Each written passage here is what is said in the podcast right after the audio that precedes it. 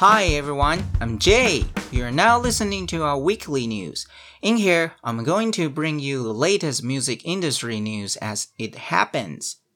Remember Kanye West's massive proposal in 2013?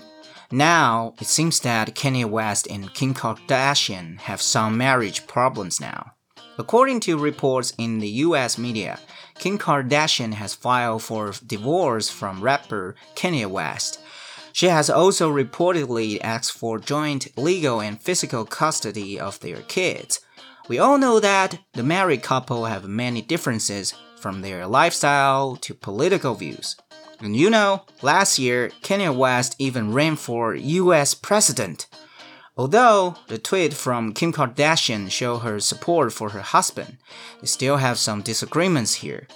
At some point, we could see that they already had some issues back then. And one thing I'm sure about that is they're, however, fully aligned on parenting, since Kanye is also fine with the joint custody arrangement.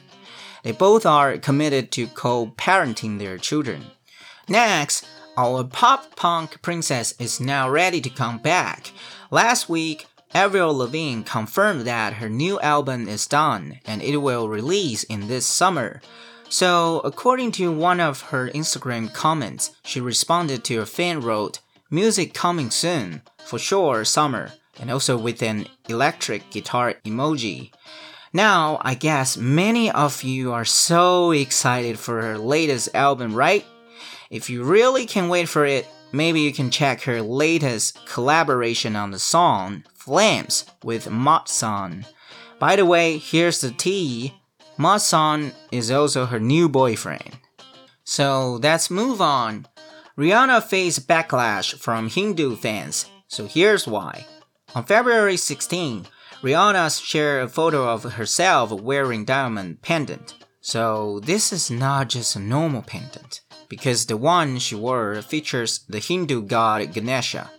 This topless photo wearing pendant of Hindu deity makes her be accused of cultural appropriation. And later, she apologized, and in her apology, she called it honest yet careless mistake. Speaking of cultural appropriation, I believe that we do need to do a basic information check before posting pictures or using songs. So, these are all the news for this week. Make sure to let me know your thoughts on our podcast in the Apple Podcast comment section. Thank you for your listening. I'm your host, Jay. See you next time.